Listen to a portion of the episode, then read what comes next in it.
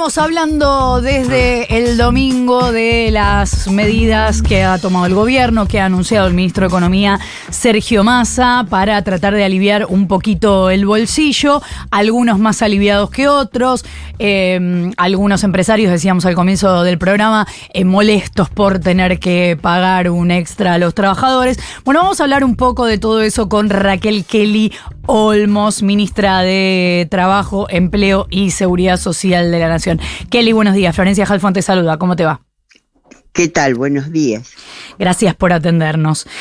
Em, ayer nos planteábamos que esta suma fija de 60 mil pesos, si bien en algunos casos, para quienes estén en negociación paritaria, entrará en la negociación paritaria para quedar en el sueldo, va a haber muchos salarios en los cuales esa cifra no va a quedar, a lo mejor no están en una negociación paritaria. ¿Está bien decirle suma fija o deberíamos decirle más bien bono? Lo que pasa es que todos los trabajadores formales participan de las paritarias y esta suma fija de 60 mil pesos en dos cuotas de 30 mil es para los trabajadores formales del sector público y del sector privado. Todos ellos es un universo incluido en el sistema paritario. Eh, pienso si eso no viene a hacer una, siempre terminamos hablando de lo mismo, pero una mayor diferencia entre los trabajadores formales y los informales.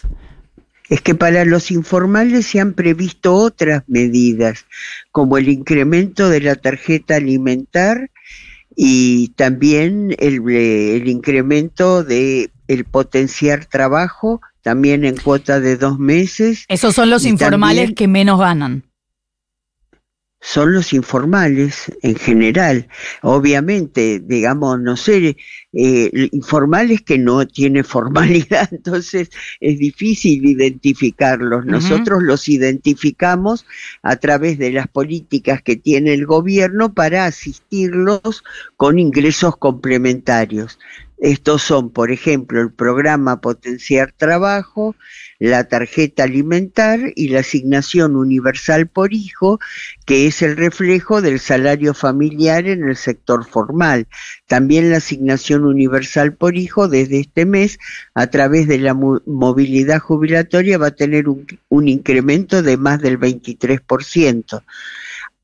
Todo eso es para los sectores informales. Y también hay medidas destinadas a los monotributistas, que podrían en algunos casos efectivamente este, enmascarar relaciones laborales.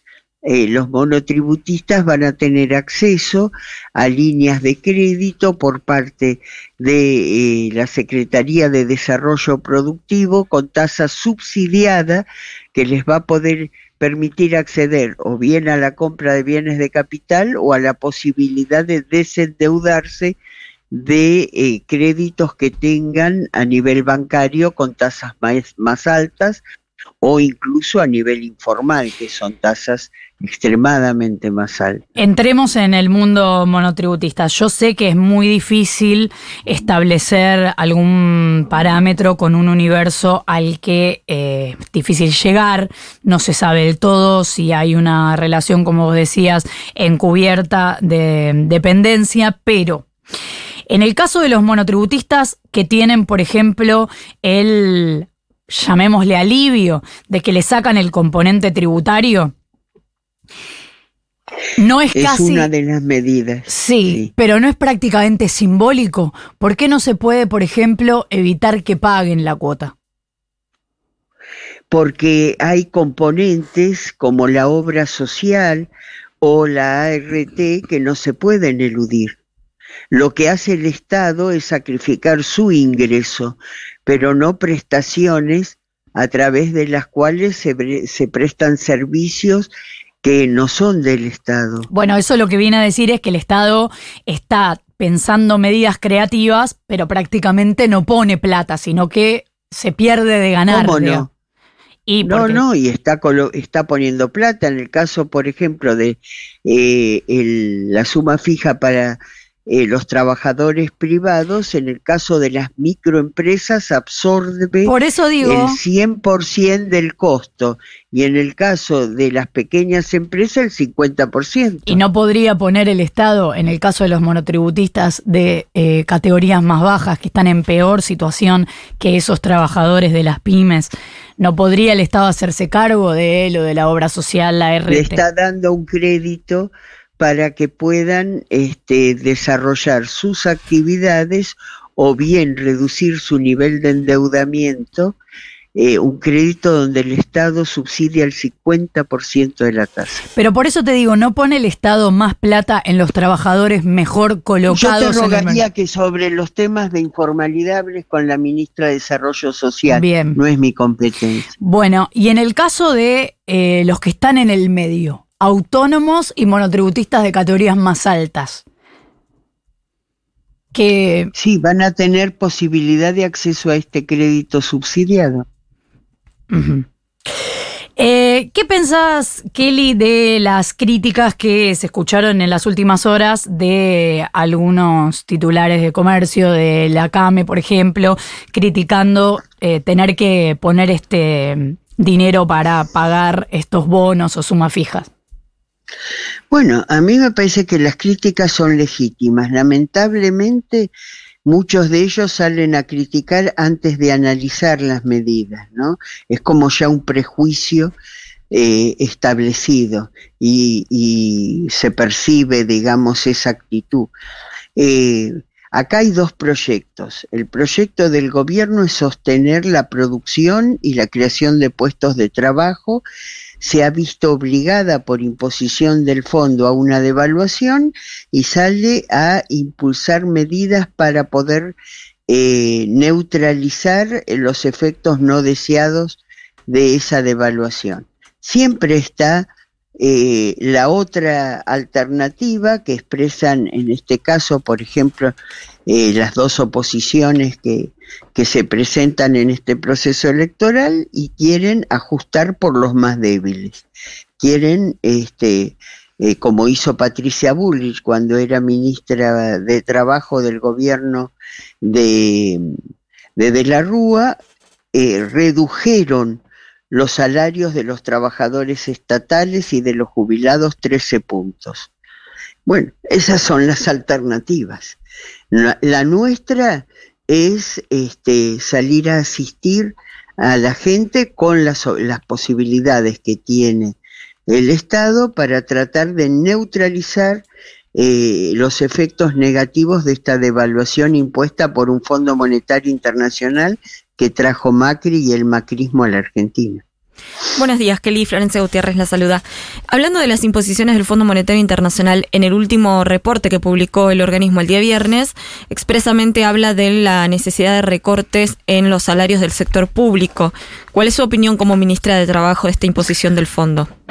Nosotros hemos decidido eh, un, una suma fija adicional a los meses de agosto y septiembre igual a la del sector privado para aquellas trabajadoras y trabajadores del Estado Nacional que devengan un salario de hasta 400 mil pesos. Esa es la decisión del gobierno. O sea que eh, no importa lo que diga el Fondo Monetario, de cualquier manera, ustedes no van a hacer ese recorte al sector público o a los salarios No. del sector público. Y le, le consulto, Kelly, por el salario mínimo vital y móvil. ¿Va a haber alguna actualización pronto? Está prevista ya la actualización de septiembre, pero como ustedes saben, el salario mínimo vital y móvil hoy tiene poco impacto en el sector privado porque los mínimos de convenio están muy por encima del salario mínimo vital y móvil. Tiene más impacto sobre los programas de carácter social y el gobierno ya decidió este un bono adicional para el programa potencial. ¿Qué les dirías a los intendentes o incluso a los gobernadores para los trabajadores estatales de esos ámbitos que por ahí la tienen un poco más difícil? Bueno, es que el Estado ya eh, nacional no tiene competencia sobre eh, los niveles salariales de los trabajadores provinciales y municipales. Por eso el ministro Massa lo que hizo fue invitarlos a este, tener una iniciativa en el sentido de lo que ha hecho la nación, pero no tenemos capacidad de imposición. No, no, claro, por eso te pregunto qué les dirías, si les sugerirías que lo intenten, si comprendes que por ahí no pueden. Se les sugirió, se los invitó a acompañar. Eso es lo que hemos dicho desde el gobierno nacional, que intenten acompañar dentro de las posibilidades de un universo muy heterogéneo, porque cuando uno habla de municipalidades, habla de pueblos de mil eh, habitantes y también de ciudades capitales.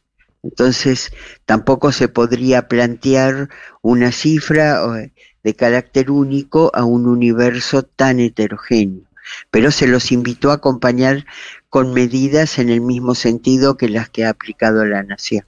¿Qué va a pasar con las empresas que se demoren en pagar esta suma fija o que no la paguen?